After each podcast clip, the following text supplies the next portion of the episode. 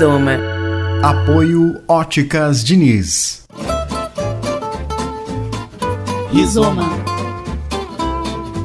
Olá, seja bem-vindo. Estamos iniciando mais um Rizoma aqui pela Unijuí FM.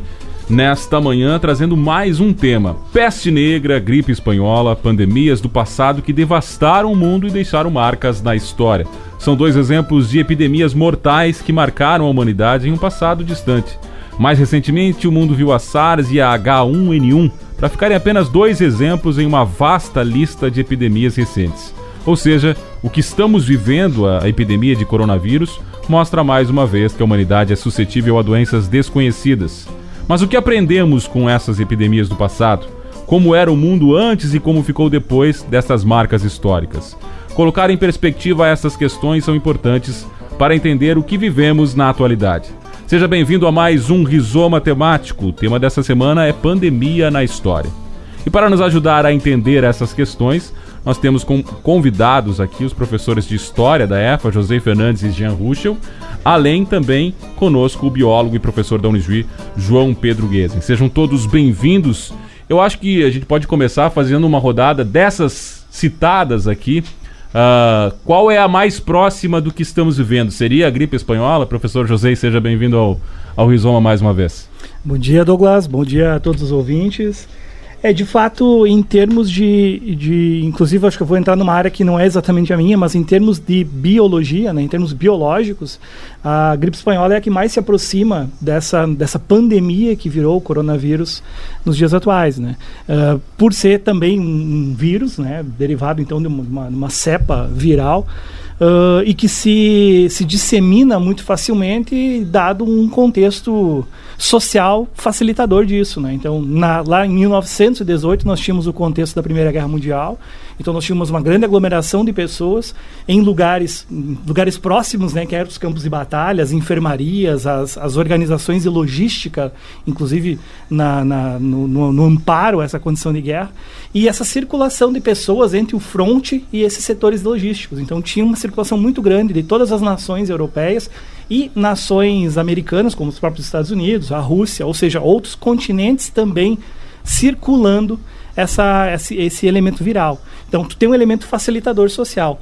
E é isso que possibilita que uh, efetivamente a epidemia se transforme numa pandemia.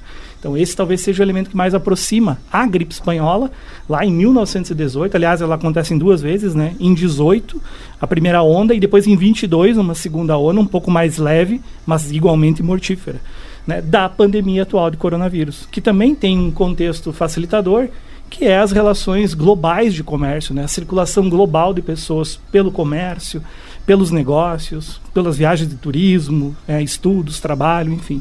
Essa circulação de pessoas facilita bastante o processo de disseminação. Né? Professor Jean, é esse mesmo caminho e se é, é, é mesmo a mais semelhante e se é, aprendemos, já tentando responder uma das perguntas que a gente fez aqui na premissa do, do, do programa, aprendemos com a pandemia da, da gripe espanhola? Bom dia, seja bem-vindo aqui ao Rizoma. Bom dia, boa tarde, boa noite, até para quem vai escutar Exatamente, em, em podcast também, né? É. Uh, com certeza, eu acho que aprendemos sim, né? Aprendemos sim, é bem pelo caminho do que o José falou. E o que me sugere agora, já de início, como lição é, desse momento específico aí, que foi a gripe espanhola, é a questão da divulgação da notícia, né? Da informação. Porque, como o José lembrou, ela acontece num período de guerra. E os países, então, que estavam em guerra, eles não gostariam de divulgar o que estava acontecendo. Para não afetar a moral das tropas, para não, né, não, não ter todo aquele elemento facilitador ali para o inimigo, quem sabe, algo do tipo, né? Então, é um contexto de disputa, enfim. E a gripe espanhola se torna gripe espanhola porque foi a Espanha que divulgou. Então era a gripe da Espanha, mas não veio da Espanha, né? Pelo contrário, eu acho que que ela possa provavelmente ter surgido até nos Estados Unidos, né? É, a hipótese então, mais provável é nos Estados Unidos. Né? Isso. Né? Então, o que a gente já aprende hoje em dia, é, para hoje, né, a lição que a gente tem direta, assim, pelo que o José já falou, eu poderia dizer que é a circulação da informação, a transparência, né? porque muitos países, inclusive uh, depois da última SARS, que, que, que ocorreu, muitos países assinaram tratados, enfim, que eles nesses tratados eles se disponibilizavam então a, tra a tratar com transparência sistemas, informar, né? E eu acho que isso é uma das coisas muito importantes hoje em dia, já que a gente tem essa capacidade tecnológica, né? Que se estoura um surto lá na China, a gente pode saber no mundo inteiro que está ocorrendo isso nos primeiros dias, né? Então isso facilita muito e nos permite trabalhar, lidar com essa situação de uma maneira que antes não podíamos. Também conosco aqui o professor da Unisui, biólogo João Pedro Guesen, e eu queria que o senhor falasse um pouco, como biólogo também, da dificuldade que é para a humanidade, historicamente, uh, conviver com esses vírus e ter que enfrentá-los como acontece em uma pandemia. Bom dia, seja bem-vindo, ou bom dia, boa tarde, boa noite, como disse o Jean aqui. Bom dia, então, aos ouvintes e também aos colegas aqui do nosso debate. Eu tô me resguardo meu papel aqui secundário na nossa fala, porque afinal de contas, né, nós temos dois historiadores aí, e eu venho complementando apenas com a questão biológica. Até uh, fico assim de, de cometer alguma gafe aí, mas o pessoal me corrige se eu tiver algum algum deslize, né? Uh, do ponto de vista biológico, né, eu acho que uh, fica muito claro que cada epidemia ela tem uh, um perfil muito distinto uma da outra, né? porque o organismo causador é diferente, né? O, o uh, vamos dizer assim, a origem da doença é diferente, uh, o tempo de incubação, o, o, tipo de transmissão, o contágio também é diferente, a forma do contágio é diferente. E isso vai influenciar muito no, em como essa doença ela vai conseguir uh, contaminar e se espalhar dentro da população humana. É óbvio que isso tem que ficar muito Uh, amarrado também com o contexto histórico, né? Porque senão a gente pode uh, cometer algum anacronismo. É óbvio que se uh, o, o, vírus da influenza, né, da gripe espanhola, surgisse hoje, não, não iria ocorrer a mesma coisa que ocorreu em 1918. É, o mesmo vale para peste negra também. E os pessoal aqui acabou, né, deixando dois outros de lado que eu trouxe, trouxe também para nós jogar na mesa. E Já são muitos, né? né? são muitos, mas eu até procurei elencar eles em número, número de vítimas. E o primeiro em número de vítimas é a varíola, uhum. né, que não não está aqui, né, não foi citada ainda.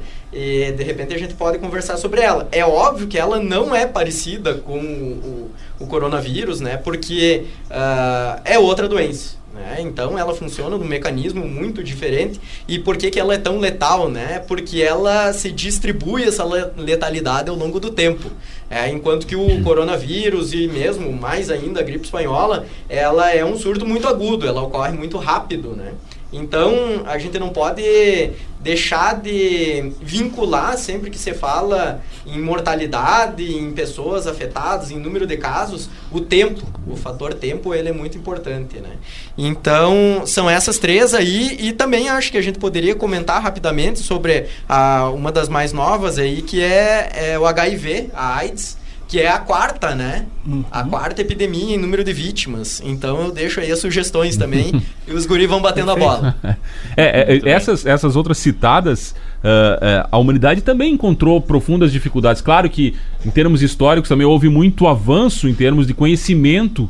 Do, do, do, dos vírus e das doenças, uh, como não havia na varíola, na, na, na peste negra, menos ainda, né? É, na verdade, essa a questão da varíola é muito impactante. Se a gente pensa historicamente e, e, como o colega dizia, se a gente pensa de uma forma mais ampliada, cronologicamente falando. Porque se a gente pega, por exemplo, o processo da expansão marítima e da, da, da circulação de riquezas e mercadorias e pessoas por volta do século XVI até o do século XVIII, aproximadamente, nesse intervalo de dois séculos aí entre o descobrimento da América e a expansão em direção ao Oriente, né, só na América nós vamos ter aí de 200 a 300 milhões de mortes, de causalidades, né? Nessas populações nativas que não tinham sequer uh, tido contato com essa, com, essa, com essa doença, né? Essa doença não existia no continente. Então, à medida em que ela chega, e aí nós temos um elemento que é o choque cultural, né? Duas culturas que não se conheciam, dois, dois povos que estavam isolados. Nós temos o contato desses dois povos e nós temos a, a uma, um, verdadeiro genocídio, né? Um Biologicamente é terrível isso. Né? Terrível. Isso vai acontecer na América, isso vai acontecer em algumas regiões da África, isso vai acontecer na Ásia, isso vai acontecer na China. Na China já na, na, na China não, desculpa, no Japão. No Japão ah, já há relatos de morte por varíola, né? Em grande escala, já por volta do século VIII, ou seja, em plena Idade Média, né, pro ano 700 e alguma coisa, nós temos aí relatos de regiões que tiveram dois terços da população exterminada por varíola no contato com os europeus. Agora, de onde vem esse contato? Da circulação de riqueza e mercadorias. Então, nós temos um elemento, um elemento chave aqui, que é essas conexões das pessoas por rotas de comércio. No passado, rotas terrestres, mais tarde, rotas navais, marítimas e hoje rotas de toda a espécie, né? Hoje a gente tem as três, os três uh, modos de se locomover muito facilmente acessíveis pela população em geral. Então nós temos uma população muito maior, circulando muito mais e, obviamente, uma variedade maior de doenças que circulam.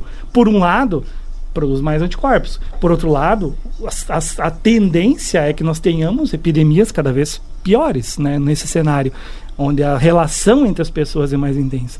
Mas a recordação do, do professor também é interessante. Né? Citamos, a, a, na verdade, as mais famosas. Citamos a gripe espanhola, que é a que mais impactou pela abrangência e a magnitude e a forma como ela foi comunicada nos anos seguintes. A peste negra, que tem esse elemento também impactante, porque leva à morte quase um terço da população europeia em um intervalo curto. Mas se a gente olha para o passado, quanto mais longe a gente vai, a gente também encontra é, muitos relatos de pestes que foram caóticas para civilizações muito importantes. Né? Eu trouxe alguns exemplos que nós falávamos, inclusive, na nossa live. Né? A peste de Atenas, da, noite da guerra do, do, guerra do Peloponeso, né? que provavelmente foi a bactéria que causa a febre tifoide.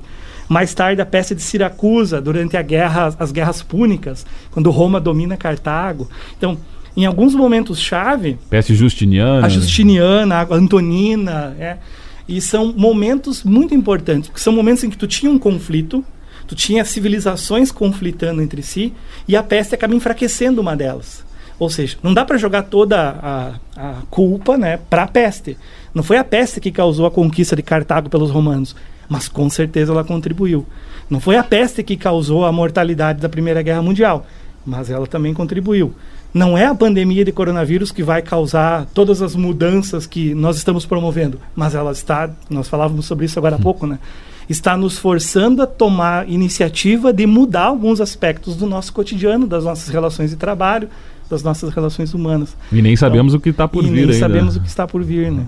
As mudanças vêm e a gente se adapta a elas. Né? Antes do professor uh, Jean falar, eu queria que o professor João Pedro uh, comentasse um pouquinho sobre essas conexões, o quanto elas vão, que aumentaram, como disse o professor José, significativamente, vão nos fazer conviver muito mais com cenários como esse. Uh, outros vírus surgindo, outras doenças surgindo e causando o estrago que essa está causando, professor. Uh, obviamente que eu não sou da área da epidemiologia, né? Mas quem é da área se questiona hoje como levou tanto tempo para surgir. né, uma epidemia como essa, porque todo mundo sabia que ia acontecer, não era uma questão de ser, era apenas uma questão de quando, né? Uh, inclusive é, é é, é, estranho porque mais ou menos um mês atrás eu entrei numa discussão uh, sobre o impacto que o coronavírus teria na, nos países com clima tropical. É, que a grande aposta seria então que no Brasil não teria tanto problema porque nós estamos num clima mais quente. É, e aí eu peguei e fui dar uma olhada, porque muitas vezes isso na, na, na área da ciência é, pode levar a uma falta, falsa correlação, que a gente chama. Tu coloca ali, parece ter uma correlação, mas não é, uma não é a causa da outra. É, e aí eu peguei a, a, o número de, de confirmados, de casos confirmados por país, e peguei também um outro mapa sobre as linhas aéreas o tráfego aéreo desses países. E tu joga assim os dois mapas e tu vê é o mesmo mapa. É, então é óbvio que o, o, as primeiras capitais, os primeiros países que tiveram surtos e que ganharam uma grande quantia de, de contaminados no início da epidemia são justamente aqueles que tinham maior, maior número de conexões aéreas. É porque, veja que se a gente fala em termos de população, se no passado populações isoladas, ao se encontrar, elas acabavam passando algum patógeno, né, compartilhando um patógeno, hoje a gente não tem mais isso. Não existe mais isso. A população humana é uma população única. É, tu precisa o quê? Máximo 30 dias para conectar uma pessoa a qualquer outra pessoa no mundo. É, então, o que segurou, na verdade, a epidemia até o momento foram as políticas de isolamento social e de higiene, obviamente, né? E daí falando sobre as mudanças, é, se alguém me perguntasse antes do coronavírus, né, se seria possível a gente convencer a população brasileira a usar máscara no cotidiano, é, eu, eu seria cético, eu não acreditaria, né? Então tá aqui para ver como às vezes é, a necessidade ela acaba moldando, né? A gente acaba é, mudando completamente a nossa forma de agir, a nossa cultura, é, quando existe de fato uma necessidade urgente, né? Passa a bola. eu queria conversar com, antes da gente finalizar esse, essa primeira parte aqui do Rizoma com o professor Jean, porque embora tenha se passado muito tempo, vou pegar aqui a, a primeira grande epidemia que a gente citou aqui no programa, que é a peste negra, se passou muito tempo e essa dizimou a Europa, né? E causou uh, muitas questões que ainda se vê hoje, por exemplo, a busca de uma explicação divina ou um castigo. Infelizmente, essa parte que eu acho que até prejudica o combate à doença, ainda se vê nos hoje, hoje em dia. Ainda dá para fazer um paralelo, pessoas dizendo que isso é um castigo, o coronavírus uh, buscando explicações fora da ciência para uma situação que é absolutamente da ciência. Muito bem, eu é essa explicação aí eu, eu busco um pouco na filosofia, fala disso, né?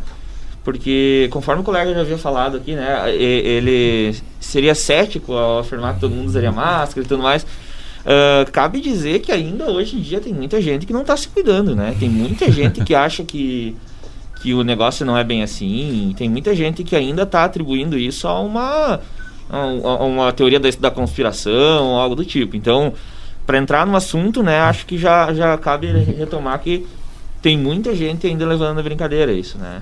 Ou não na brincadeira, mas, né, enfim, atribuindo a outros fatores. O que eu teria a dizer para de início, assim, eu acho que todo, não só a peste negra, mas todas aí, né, todas que vocês já citaram, essas doenças, surtos, epidemias, pandemias, elas parecem caóticas nas comunidades mais antigas, nas civilizações mais antigas, mas elas não são caóticas, elas são sistemáticas. A ciência hoje nos mostra que tem um porquê daquilo acontecer e tudo mais. Como foi falado, é, o coronavírus é, é ele era era para aparecer, né? Não, não sabiam quando, mas de fato viria a acontecer. Ou seja, hoje nós temos meios para, uh, como é que eu posso dizer, uh, uh, enxergar, evidenciar isso, né? E, e, tratar do problema. Mas antigamente não, né? Como a gente conversava na nossa nossa última live que a gente fez, né? Se atribuía sempre no passado, né? Esse tipo de peste a um inimigo invisível, né? Então, o que, que, é, que, que, eu, que, que, eu, que eu geralmente falo? Na antiguidade, a única forma do ser humano entender isso, de, de saber lidar com isso, era criar narrativas simbólicas que pudesse dar alguma explicação, ou seja, um mito. Né? Era da forma mitológica, era da forma. Era a teologia que explicar de alguma forma, sim. E, e ainda eu, não querendo passar um pano para esse tipo de, de compreensão, mas eu acho que naquela época, de fato, é, as explicações mitológicas para o que ocorria, elas eram um reflexo de um esforço, como é que eu posso dizer, sincero de compreender o mundo, sabe? Não tinha muita alternativa não também, tinha, né? Não tinha. Então, assim, é realmente se atribuía ao invisível, né? Bom, não se enxergava então a, a peste, não se enxergava um vírus, uma bactéria, não, não tinha como. A olho nu a gente não vê. E como que esses homens daquela época iam lidar com esse problema? Bom, a gente pode passar para a Idade Média aí. A Idade Média é, ela traz aí um, um, nome de Idade das Trevas também para nós, né? Porque nesse sentido, muita coisa, é, nesse sentido religioso e tudo mais, essa ignorância que, que acabou né, prejudicando. E a busca por é, culpados, né? Já, na é, Peste Negra, por exemplo, os judeus foram massacrados, foram, né? Foram. Então. É, é, é, isso, né? É buscar um culpado e, e tentar, por exemplo uh, buscar na religião uma explicação para isso, mas infelizmente não foi a religião que ajudou, né? E acho que isso é mais uma lição que a gente tem, assim, porque religião é algo particular, eu sempre digo, é de cada um, mas a gente tem que buscar na ciência hoje, sabe? Porque a gente tem a ciência, a gente é, é capaz, né, de buscar a ajuda onde, de onde ela pode vir. Então, não cabe mais hoje em dia, século XXI, nós estarmos pensando de forma dogmática. Por que, que, eu digo isso? Né? O que atrapalha daquela cultura teocêntrica do passado e que hoje ainda aparece aí, né? não é a religião em si, mas é o dogmatismo, é aquela ideia de ter uma verdade só. Né? A Idade Média tinha isso, né? Filosoficamente a gente pode entender assim, ó. Uh, o dogmatismo, ele, eu estava lembrando hoje, pensando nisso, inclusive, uh, no nome da Rosa aparece isso, tanto no livro quanto no filme. No livro eu não lembro em que palavras, porque ele foi um pouco mais explicado, mais complexo, mas no, no filme ele é uma frasezinha bem, bem específica no momento em que o venerável está, fal, está fal, falando pro para os abades e para os monges, ele diz assim, ó, não existe progresso na história do conhecimento. É uma frase muito marcante, porque ela diz assim, ó, chegamos até onde chegamos e é isso aqui. O conhecimento é nosso, nós nós temos o monopólio do conhecimento.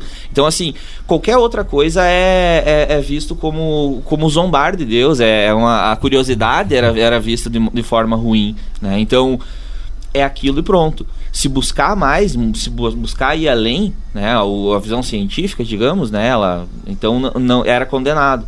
Nesse sentido aí, hoje, se você não conseguir tirar uma lição disso tudo, né? Então é, é bem complicado, gente. E é os culpados complicado. ainda também aqui, né? No cenário de hoje também está se buscando, né?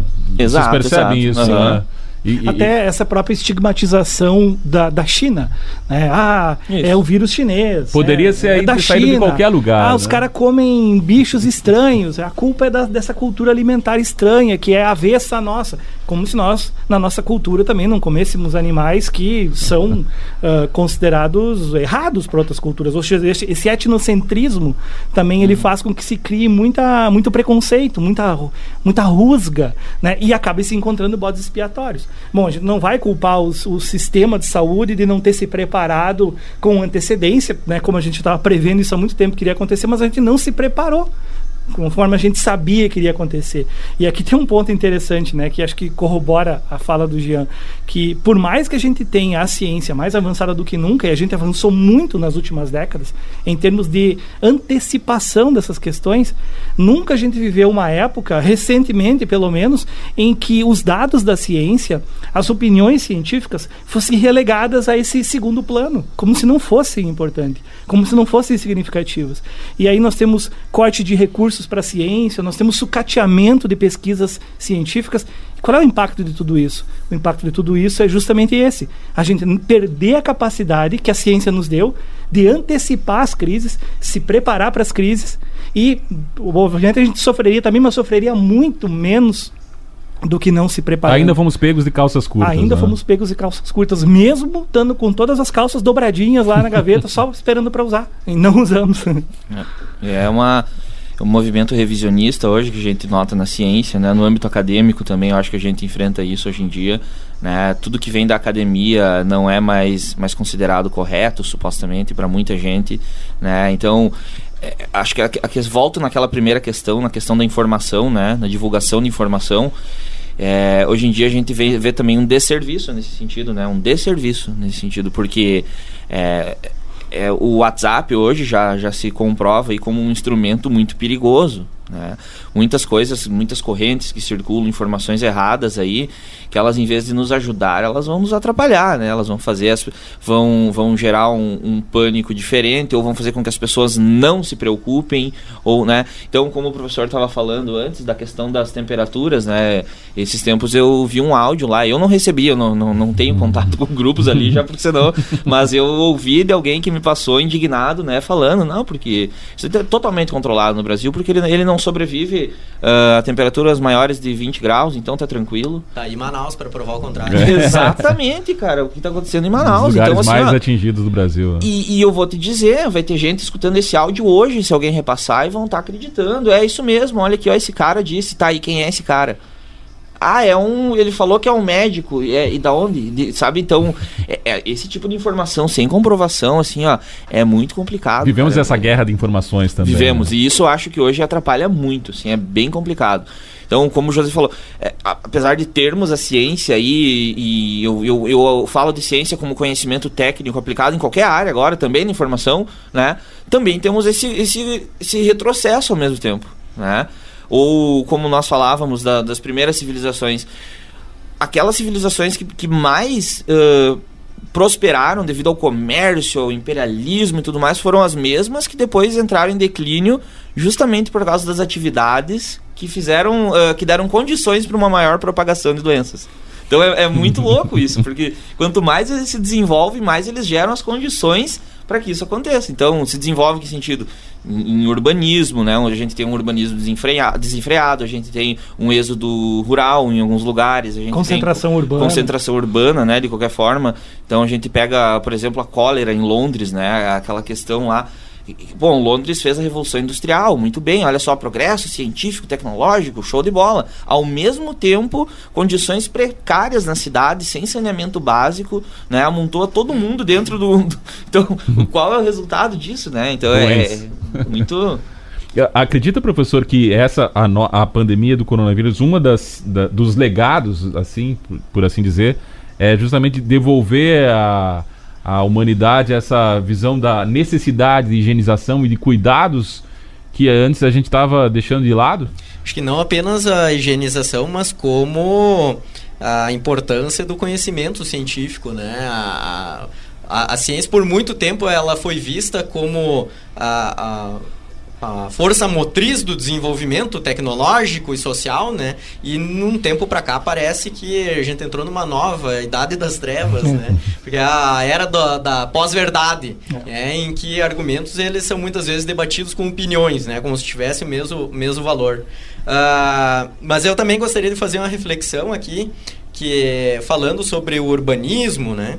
Uh, é bastante interessante porque isso é consequência da cultura humana porque nós somos animais uh, originalmente nômades. É, e por sermos nômades, nós entrávamos em contato com outros eventualmente. É, então ocupávamos em grupos familiares grandes extensões de terra e tu uh, disse que durante o, o, pelo menos o paleolítico você viveria numa uma, num grupo familiar de até 25 indivíduos e na vida inteira você veria 100 outros humanos. É, então, veja a consequência que isso traz uh, para outros fatores, como parasitas. E a gente não precisa nem falar apenas em doenças, né? No momento que começa, então, a urbanização e os agrupamentos, a gente tem uma proliferação de outros vetores. É, ratos, pulgas, baratas, a, o acúmulo de fezes, né, de excremento, são coisas que você não tinha que lidar quando o ser humano era simplesmente nômade. É, começa a aparecer então junto com a, a civilização, é, é, fruto da nossa civilização, né? Uh, uma consequência dela. E quanto mais ela avança, e está avançando ainda, né? É, a gente acaba... Essas consequências vêm também. E a gente tem que aprender a lidar com elas. E de, como lidar com isso, né? Como lidar com essas é, epidemias e pandemias. É, o misticismo e as buscas teológicas, é, elas não são novas, né? Elas estão aí desde sempre, junto com a humanidade. Uh, mas tem outra coisa que também está junto com a humanidade, que é o, o, o empirismo. É, e o empirismo ele não é ainda o conhecimento científico, ele é um germe, é uma protociência, ela vem antes da ciência. A ciência é algo muito mais robusto. Mas veja só que interessante, né? Se a gente parar para pensar lá na peste negra, é, não demorou muito para alguém se flagrar que o culpado vinha dos ratos. E aí a gente tinha esforços em que reis e nobres davam recompensa é, para os uh, rapazes que trouxessem cadáveres de ratos mortos. É, então, se tu me trouxer tantos ratos mortos, eu te recompenso com dinheiro. Então, isso já é empirismo, porque você já sabe que a proliferação dos ratos está atrelada com a peste. Não sabe bem como. Não sabe, sabe, bem como, exato, mas sabe que uma coisa está relacionada com a outra. Eu até, eu já conhecia a história da varíola, né, e, e como a, a, a, surgiu a vacina, porque a, a primeira vacina, ela foi uma, uma vacina para a varíola se quiserem, posso contar sobre isso um pouquinho também. Mas eh, aí eu estava pesquisando porque eu sempre ouvi falar uh, no tal do Edward Jenner, lá em 1796, né? Quem desenvolveu a primeira vacina. Mas aí, uh, lendo um pouco mais a fundo, na verdade ele não criou isso do nada. É, ele, ele foi se inspirar Uh, em chineses, em, em conhecimento da, da, da Ásia, asiático, muito anterior à Idade Média é, em que o pessoal já fazia inoculação proposital com a varíola como uma forma de prevenir. É, isso é mais um exemplo de empirismo. É, quando você testa algo, tentativa e erro, opa, deu certo, vamos replicar. E olha só, lá atrás o empirismo ele já tinha um poder muito maior do que qualquer outra uh, resposta mística ou teológica para coisa, né? Muito bem, a gente está conversando aqui no Rizoma com os professores convidados, debatendo sobre pandemias na história e relacionando, claro, com o momento que estamos vivendo. Eu converso aqui com o professor José Fernandes, Jean Ruschel e também o professor João Pedro Guesen. A gente faz a primeira e única parada do Rizoma. Claro, quem está em podcast já segue com o programa. Quem está ouvindo aqui pelo rádio, a gente vai ouvir uma música e depois volta com a segunda parte do Rizoma. Rizoma. Rizoma. Muito bem, seguimos com o Rizoma da Unijuí FM. Hoje aqui conosco os professores, né? José Fernandes e Jean Ruxo, professores de História aqui da EFA, a nossa EFA, e também o professor e biólogo da Unijuí, João Pedro Guesen. Estamos falando sobre pandemias na história, trazendo e fazendo uma relação com o período dramático que estamos vivendo. Falando em drama, Uh, sempre essas pandemias acabaram causando também, uh, despertando na humanidade, em função do medo, as piores coisas, né? Perseguição a grupos, a busca de culpados, a gente já falou um pouco do misticismo. Na opinião de vocês, essa pandemia, numa era uh, pós-moderna, em que temos tecnologia, também tem, pode trazer isso, ou seja, o período pós-pandemia causar coisas, mudar o mundo de uma forma negativa? Olha, eu vejo que temos alguns sinais aí, pelo menos, de que sim, né? Porque a ideia de que a humanidade é civilizada, eu, bom, a história está aí para nos comprovar que essa civilização ela sempre, ela sempre retrocedeu, né? Então a linha que que separa é, a, a, ideia do civilizado e do bárbaro, ela é muito tênue, né? Então na humanidade tem tem a, a humanidade carrega, eu acho, com ela algumas características aí que nos fazem volta e meia voltar sem querer para um, um estado de barbárie. Então tu vê, por exemplo, logo no início que começaram a falar do isolamento social, a falar de quarentena, a própria ignorância das pessoas no sentido de, de atacar os mercados. Eu, eu, eu, lembrei desse ponto agora, é um ponto só, é uma coisa só, mas tu já pode pensar nisso como um sinal.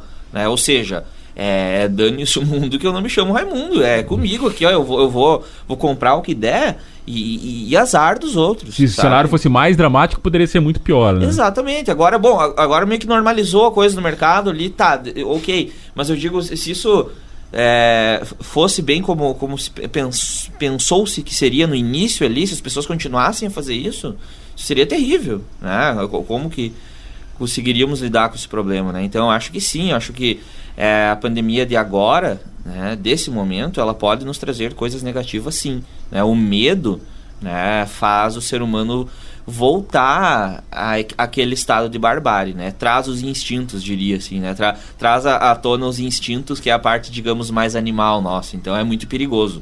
Acho que é muito perigoso nesse sentido.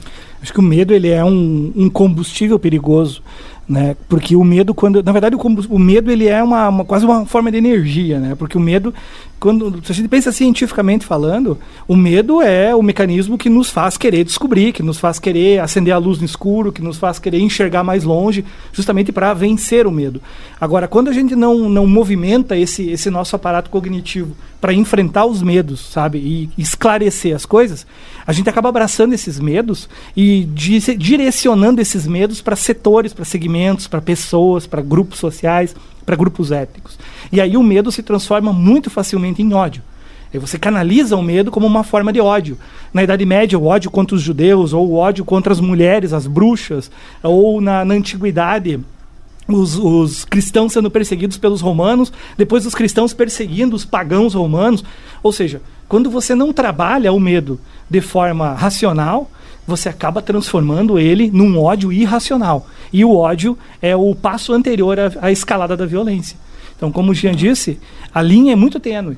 E quando essas, essas entidades que a gente criou artificialmente para organizar grupos enormes de pessoas, né, que a gente chama de Estado, quando o Estado falha nesse mecanismo de organização, é em questão de, de, de, de muito pouco tempo, a gente tem retrocessos nesse sentido, né, lutando por recursos, lutando por espaço, canalizando o medo em grupos, transformando em ódio, transformando em violência. Jean citou um exemplo a corrida aos mercados, né, logo no início da pandemia. Veja que, que, que, contraditório. A corrida aos mercados, por medo do desabastecimento, acabou causando desabastecimento. Tipo, a gente causou o problema pelo nosso medo.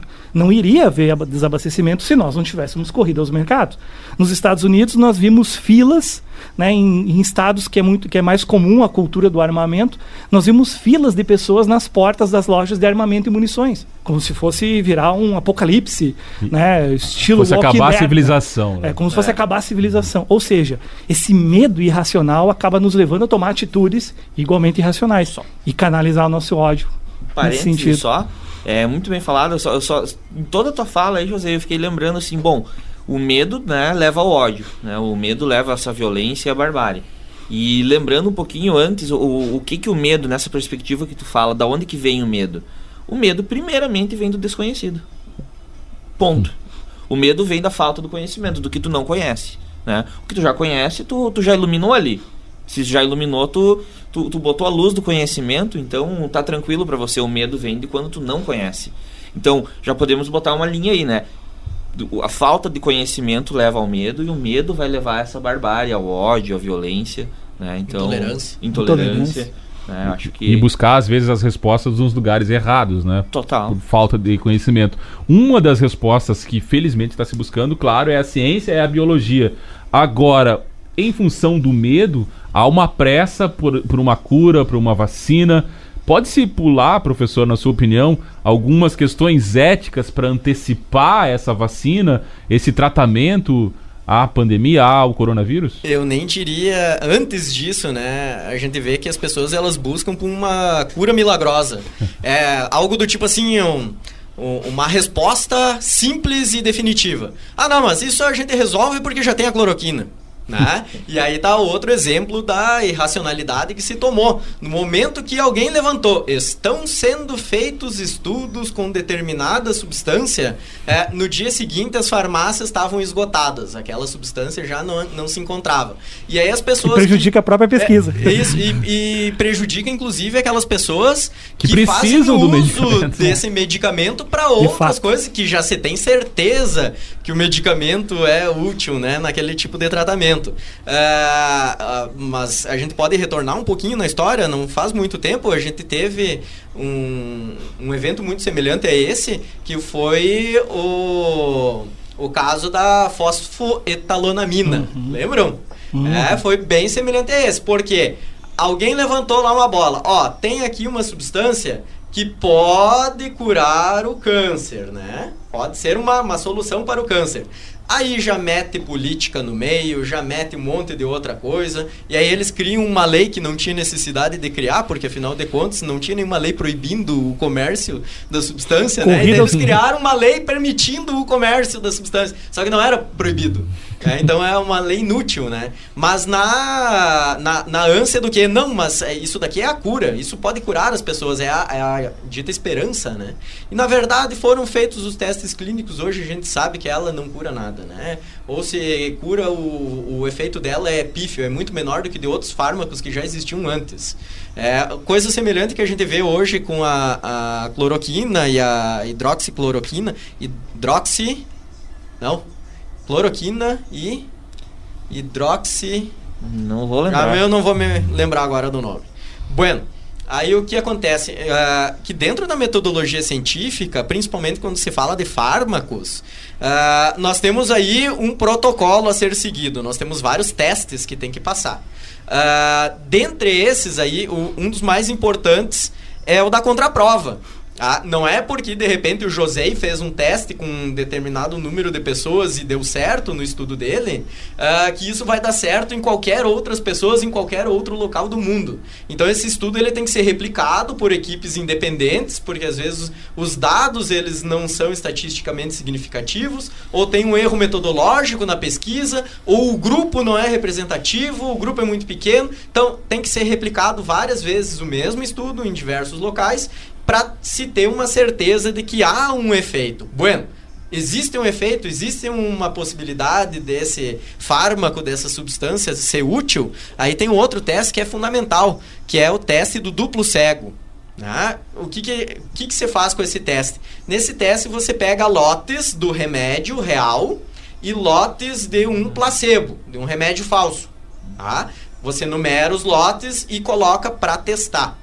Só que nem o médico que está conduzindo o teste e nem o paciente, por isso que é duplo cego, os dois uhum. lados da pesquisa são cegos, sabem se ele está sendo tratado com o remédio de verdade ou com o remédio falso. Por que, que isso é importante? Né? Tem um exemplo muito clássico que você usa bastante, é, que foi um tratamento para Parkinson.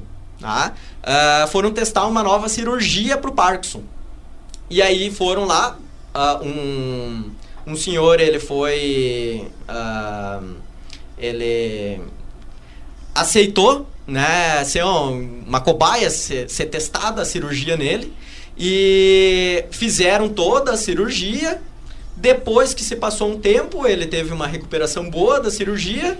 E ele percebeu que aqueles tremores que ele tinha o dia inteiro passaram a ter um efeito bem menor. Ele tinha poucas vezes ao longo do dia é, a, ele conseguiu andar sozinho. Ele teve melhoras uh, reais, concretas. É, e aí, quando ele foi conversar com o médico sobre aquele tratamento, aquela nova cirurgia que ele tinha uh, sido experimentado, né? Uh, ele acabou descobrindo que ele estava no grupo placebo. Foi uma, uma cirurgia falsa. Abriram o cérebro dele, fecharam o cérebro dele, ele se recuperou e ele teve uma melhoria hum, real. Porque a gente tem essa ideia, e é um, um conceito uh, popular, de que o placebo não funciona. E isso está totalmente errado. O placebo funciona. Ele funciona muito bem e a gente sabe que ele tem, claro, ele funciona para determinadas doenças, umas mais do que outras. Todas aquelas que têm envolvimento com o cérebro humano, o placebo tem um efeito maior, real, é, e o efeito placebo, ele também funciona melhor de acordo com, vamos dizer assim, a, a, o nível a, de complexidade do tratamento. Tá? Para te ter noção, existem um teste uh, para ver o efeito do placebo se o remédio é barato ou é caro. Tu comprar uma pílula de açúcar se tu pagar 5 centavos, se tu pagar 50 reais a mesma pílula, tu vai notar uma diferença na recuperação do paciente. Ele vai acreditar que a de 50 é muito é, melhor. É, ela funciona mais porque ela é cara. Tá? E aí o que, que acontece? A gente vê uh, outras pseudociências que se explicam dessa maneira. Rituais. Porque, olha só, do ponto de vista histórico. Cura com cristal. Por, por que, que dentro da história humana nós tivemos tantos pajés, uhum. uh, né? Tantos sacerdotes fazendo rituais? É porque até um limite o ritual funciona dentro do limite do placebo. E aí o que acontece? A ciência hoje ela consegue quantificar estatisticamente se determinado fármaco, se determinado remédio, ele tem um efeito fisiológico no corpo da pessoa ou se o efeito é equivalente ao placebo. Tá? Se ele tiver um efeito equivalente ao placebo, ele não entra no mercado. Se ele tiver um efeito real, mas for menor ou igual a um outro fármaco que já existe, ele não tem por que entrar no, no mercado também. Não passa nos testes clínicos. Esses são os testes clínicos que tanto se fala. Agora, se ele foi testado, nem o médico sabia se funcionava ou não, se ele estava usando o placebo ou não, amostra testemunha ou não, nem o paciente, e teve um efeito real, e maior do que o efeito placebo e a pessoa teve um ganho, aí você já direciona então para ter um novo fármaco no mercado. O senhor está descrevendo muitas etapas. São várias etapas. Vamos pular essas etapas devido à pressa e à urgência e ao medo que a humanidade tem sentido? Ah, o, o resultado a gente vê por aí, né? Quando o presidente dos Estados Unidos insinuou que as pessoas deveriam beber detergente para combater o vírus, ah, nós tivemos, ou se atirar, um, ou se atirar no esgoto, né? É, tivemos um, um, uma fila de pessoas sendo internadas em Nova York, né? Não por coronavírus, mas por intoxicação com detergente, porque, né? Uh, ouviram então a, a, aquela resposta milagrosa. É que pula as etapas. É que não, não leva então a sério os protocolos de uma pesquisa científica. É, no, no campo da, se me permite uma, uma parte, no campo da antropologia, inclusive, tem um conceito muito forte sobre isso, que é o conceito de é, efeito psicossomático. O efeito psicossomático ele não é apenas, não diz respeito apenas à crença individual da pessoa. Tipo, ah, eu acredito que vou me curar. Não, ele diz respeito a uma crença coletiva, uma crença compartilhada, que é o exemplo que tu falava dos, dos grupos, uh, os grupos de paleo-índios, por exemplo, que foram estudados por antropólogos recentemente. Quando você tem um grupo fechado, que tem uma crença muito forte na figura de um pajé, por exemplo, e esse pajé joga uma praga em um determinado indivíduo, e todos acreditam que aquela praga é real, o cara vai definhar e vai morrer, a não ser que a praga seja retirada. Então o efeito psicossobio, o efeito psicossomático, ele tem tanto o efeito negativo quanto positivo. Há relatos de hum, há relatos de, de pessoas com transtornos é, psiquiátricos que foram submetidas a testes com placebo e tentaram cometer suicídio tomando overdose de pílulas de placebo. E chegaram quase a falecer, né? Chegaram a ficar em estado muito ruim de saúde porque julgavam que estavam tomando um medicamento, quando estavam tomando um placebo. Então isso é muito forte. E isso tem uma ligação muito íntima com o que nós falávamos no bloco anterior sobre o, a, a forma como essas pestes e essas epidemias vão ser é, compreendidas por essas culturas antigas, essas culturas politeístas, essas culturas animistas, enfim. E se a gente pega, por exemplo, as, os escritos sagrados das, das mais variadas religiões, não apenas a nossa aqui, mais famosa no Ocidente, que é o cristianismo, mas mesmo no cristianismo, a gente pega o Antigo Testamento, a gente vai ver a quantidade de relatos que existem a pestes, a epidemias, a pragas divinas, né? As pragas do Egito. E a forma como essas pragas, essas pestes vão ser usadas pelos estados, nesses contextos, para controle social. Olha, nós temos que nos comportar bem, nós temos que fazer o que o Deus pede, porque senão ele nos joga uma, uma peste. E se isso é a voz do imperador, que é o representante dos deuses, nós temos que obedecer, senão a peste vai vir. Ou seja, a crença acaba criando esse, esse efeito coletivo ou de obediência é, e seguir as recomendações do imperador, porque ele representa os deuses e os deuses vão mandar uma peste, ou de, de autopunição. Bah, nós merecemos, nós somos errados, nós somos culpados, Deus está nos punindo e isso é para o nosso bem. Isso é horrível. Né? A forma como esse, esse, essa crença coletiva acaba sendo utilizada em mãos erradas para controle e para manipulação social. E, só para concluir, isso não está só lá no passado longínquo, isso está na atualidade. Isso está presente entre nós ainda. O poder dessas crenças coletivas e a força que determinadas pessoas em posições de poder têm de controlar e manipular a opinião pública a partir dessas crenças coletivas, dessas superstições. Né? Agora, aproveitando e trazendo para a atualidade, a gente também olhando para o passado, vê, a gente tem falado muito aqui da, da, do aspecto, digamos, negativo do que traz toda uma situação como essa, do que gera uma situação como essa. Agora, uh, após pandemias históricas, a própria peste negra, a gripe espanhola, houve também um cenário melhor né, para a humanidade, houve avanços. Uh, eu queria que vocês, com, como historiadores aqui, falassem um pouquinho desses, desses avanços nessas citadas aqui, a peste negra, por exemplo, a gripe espanhola e outras que vocês queiram citar, uh, para a gente também tentar trazer para cá, para nossa realidade, o que, que pode mudar para melhor a partir da pandemia. Acho que dois exemplos bem. Vou citar um, de repente deixo para o Jean falar o outro, né? Mas pegando esses dois exemplos mais famosos, que é a peste negra e é a gripe espanhola, que são os que os que circulam mais em termos de informação. Bom, pegando a, a peste negra, é, é, é, bastante fácil de perceber que no, nos períodos logo posteriores ao, a diminuição desse, dessa pandemia, dessa epidemia, né? ela, não é, ela não é global, ela é regional, ela fica só na Europa Ocidental, embora tenha casos também no Oriente. Ela não vai até o sul da África por causa da barreira natural, que é o Saara, não chega à América, porque a América ainda não fazia parte dessa, dessa rota. Mas logo após esse movimento, e daí nós vamos ter um decréscimo significativo da população, né, inclusive da população camponesa, um decréscimo da produção de alimentos. Nós vamos ter uma crise generalizada, uma crise social, econômica e a crise do próprio sistema de produção feudal. Então, em virtude da crise que se estabelece pela epidemia, nós vamos ter uma mudança nos, nos parâmetros de produção, de consumo, um aumento da circulação de, de riquezas em regiões comerciais, nós vamos ter uma reconexão do Oriente com o Ocidente pelas rotas de comércio. Ou seja, nós vamos ter toda uma efervescência que vai levar, mais tarde, pouco tempo depois, ao movimento que a gente conhece como Renascimento. E aí, com o Renascimento, vem o renascimento científico, vem o surgimento da ciência moderna. Ou seja, nós temos um movimento muito intenso de crise que nos leva à melhoria em muitos aspectos na continuidade desse, desse, dessa cronologia. Né? Acho que a gripe espanhola também dá para falar, né, Gino? É, eu, eu nem sei assim, ó. Eu, eu sou um pouco cético nessa questão aí. Depois até posso retomar porquê, mas bom, é, concordo também em partes nesse sentido, porque a quando fala em crise, né, o que, que vem a ser a crise?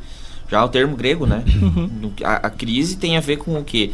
Tem a ver com, com deliberação, com parada para pensar e decisão, né? E tomar é, decisões aí nesse sentido para um lado ou para o outro. Bom, quando o, o barco está indo para uma direção só por muito tempo, é sinal aí que vai vir uma crise, sabe? Então, quer dizer, a humanidade de tempo em tempo ela para por um motivo ou outro para repensar, né, que seja. forçada, né? E ela para por quê? Porque ela tem que repensar seu modo de vida, ela tem que repensar, então o caminho para onde seguir e aí tomar algumas decisões. Então, em todos esses momentos aí que, eu, que foram citados, acho que também na, na espanhola, enfim, é, é uma questão aí de, de crise que nos faz repensar, assim, nesse sentido, né?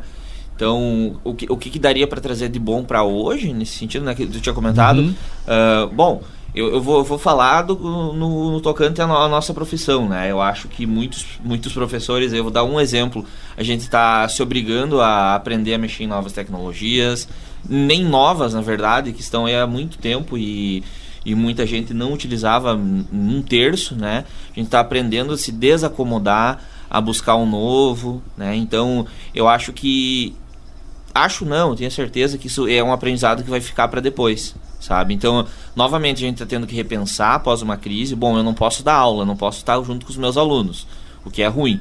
Mas, bom, o que, que eu vou fazer então para poder me conectar com eles? Aí vai lá o Gia, professor, e vai buscar isso.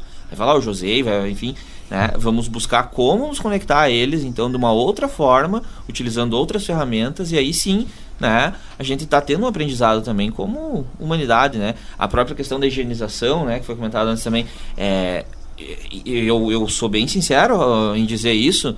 Eu aprendi a lavar as mãos, sabe? Eu já sabia lavar as mãos e eu tive que aprender de novo, porque é uma coisa que realmente a gente não. Eu, pelo menos, não dava muita bola, não tinha costume, sabe? E são coisas básicas, coisas básicas aí que a gente está tendo que repensar.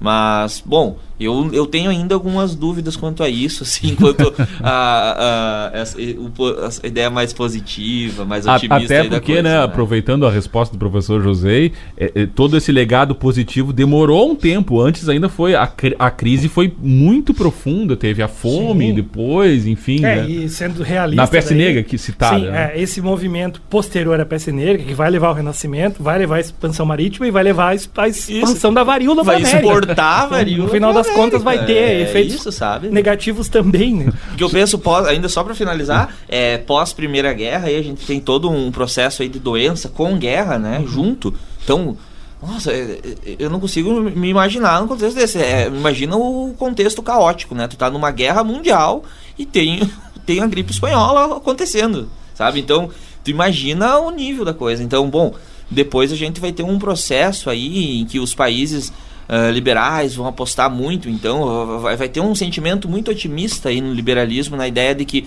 bom, nunca mais uh, vamos deixar que isso aconteça novamente, né? A democracia está aí e ela vai funcionar muito bem. Somos todos racionais e a gente vai. A humanidade está bombando, né? Todo fluxo agora. Depois disso, tiramos uma lição, né? Tiramos sim, com certeza. né? Segunda Guerra Aí Mundial. vem, Veio crise de logo ali. 29, Crise de 29. Aí veio o nazifascismo. É, nazifascismo. Então, assim, ó, eu tenho minhas ressalvas aí a essa ideia muito otimista também depois de crises, né? Mas enfim. Professor João Pedro, bio- olhar para a biologia como se está olhando agora, essa pode ser a parte positiva e ficar mais atento à questão dos vírus e de pandemias, de quando vai ser a próxima? Pode ser esse o aprendizado da humanidade a partir do coronavírus? Eu acho que eu vou trazer um, uma- um exemplo de otimismo do passado e aí tentar fazer uma previsão para o futuro, porque às vezes a gente pode pisar na bola mesmo, né? Pensando no futuro.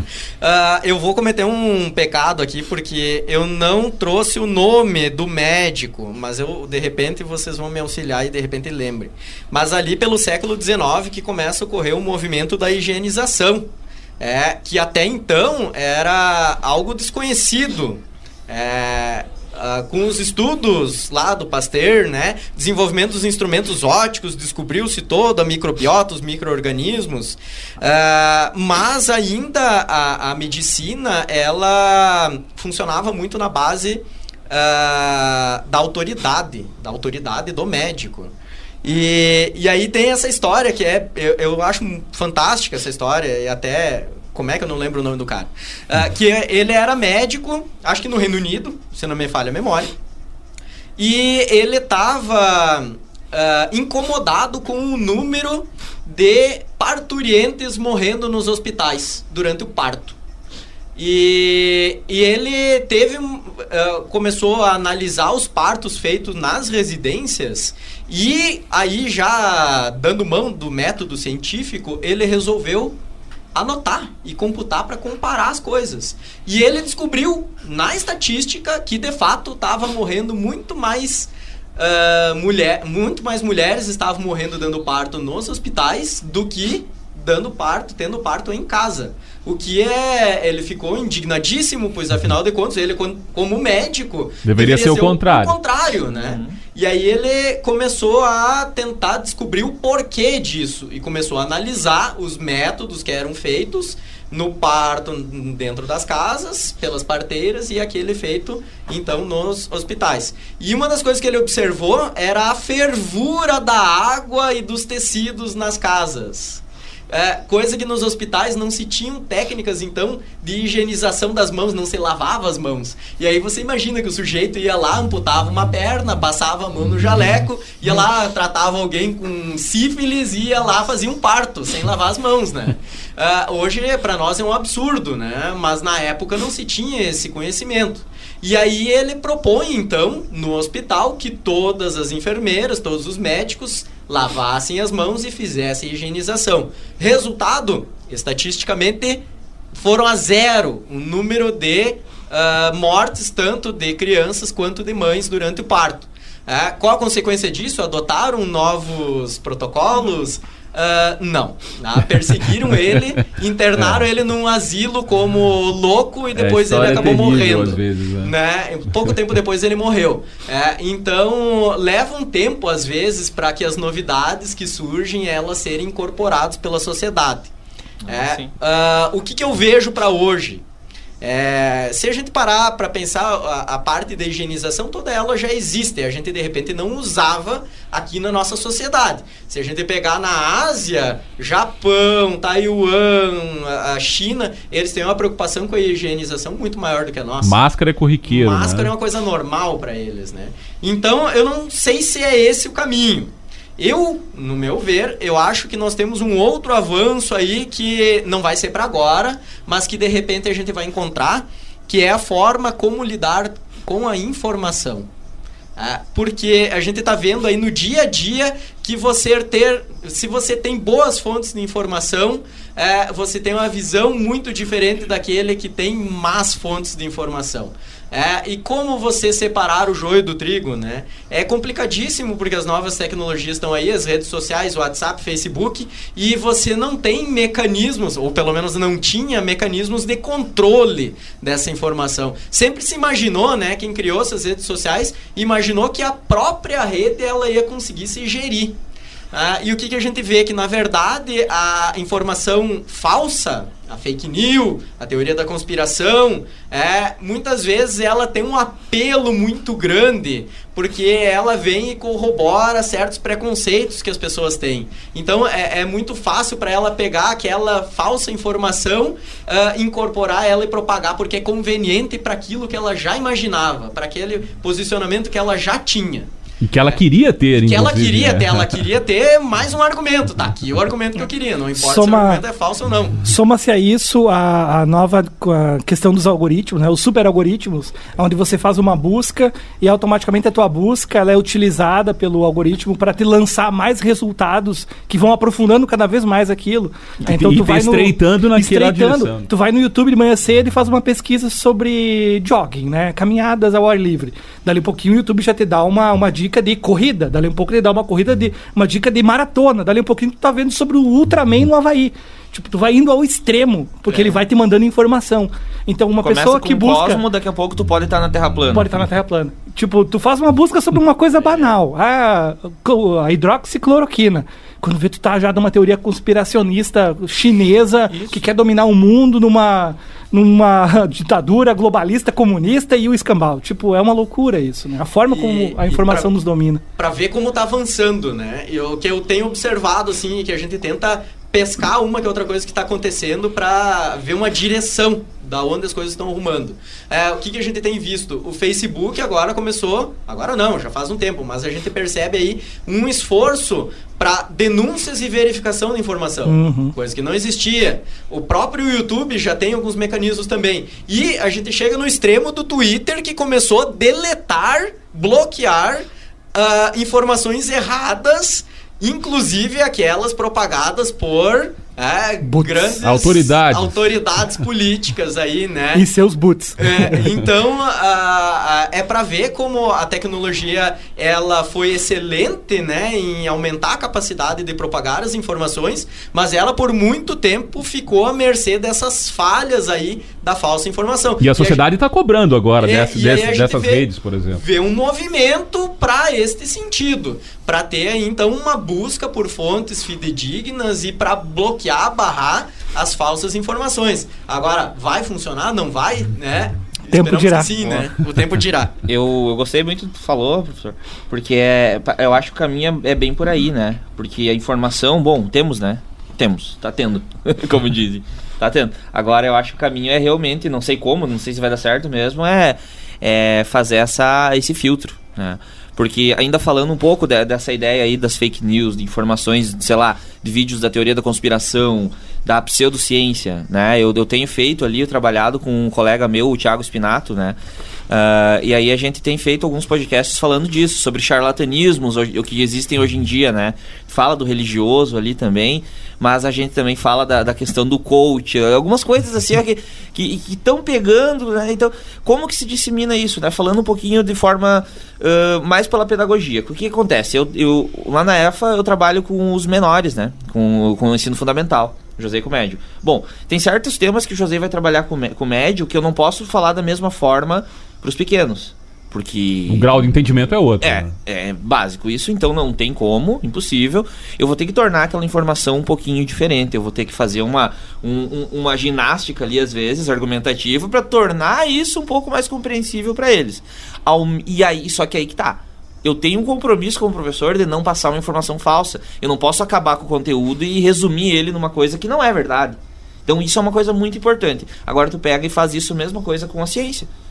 Como que tu divulga informação, como que tu divulga as coisas de uma forma uh, fácil de entender, prazerosa de ouvir, mas que não seja errada, que não seja fácil. Responsável. Responsável, né? Também então, é buscar é... a punição a quem faz propositalmente o contrário, né? Isso. Transforma uma faz as, propaga as, as famosas fake news, produz as, as famosas fake news, né? É, tu pega assim um vídeo, por exemplo, a, que vai falar da Terra plana, né?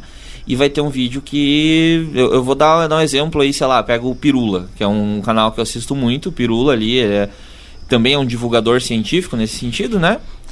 E ele tem propriedade para falar o que ele fala. Bom, show de bola.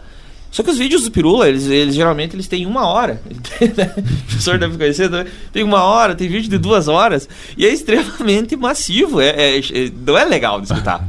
É interessante. Só que tu tem que, tu tem que se concentrar, tu tem que ficar ali um tempo. E o que, que acontece? Esses vídeos de teoria da conspiração, ou pseudociência aí, ou sei lá, eles trazem justamente isso que, que a pessoa quer ouvir, como vocês falavam antes. Então ele, ele e é em agradável. cinco minutos. E em cinco minutinhos, cara, ele, ele traz com um desenho, com um esqueminha ali pra ti, pá, ô, oh, que maravilha, hein? Até uma conspiração. mesmo, né? É, e por quê? Porque tem Bota o, a régua no horizonte lá e ó, tá aí, tá provado. É, e por que isso? Porque tem uma conspiração muito maior aí que quer que a gente pense outra coisa, mas estamos sendo enganados. E daí tu já fica com aquele sentimento e beleza. Pra eu desmentir um vídeo de 5 minutos dele, eu preciso de duas horas do Pirula, por exemplo. E os caras não vão escutar. Tu pega uma criança, por exemplo, e aí que tá a questão da responsabilidade de divulgação. Né? Porque crianças estão assistindo isso, cara. Então eles. Tem todo um processo pedagógico na escola para educar uma criança e chega no momento lá, ela vai, ela vai cair por causa dos algoritmos, ela vai cair num vídeo desse.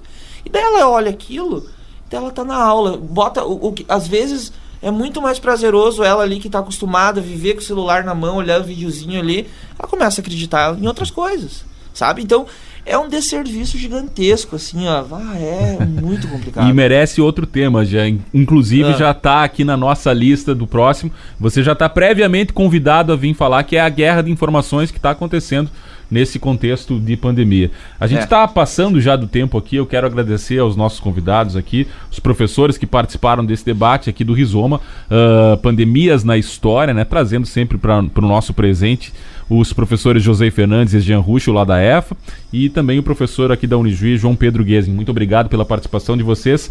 Lembrando que esse debate teve como inspiração um outro debate promovido pela EFA intitulado Biologia e História: Impactos das Doenças na Sociedade, realizado na última semana pela escola. Quem quiser conferir na íntegra esse debate, que também teve a participação aqui dos professores já nominados, é só acessar o Facebook lá da EFA. A gente faz o agradecimento aqui pela inspiração para esse rizoma aqui dessa semana. Muito obrigado mais uma vez a vocês. Lembrando que em podcast você encontra o Rizoma para ouvir a hora que quiser.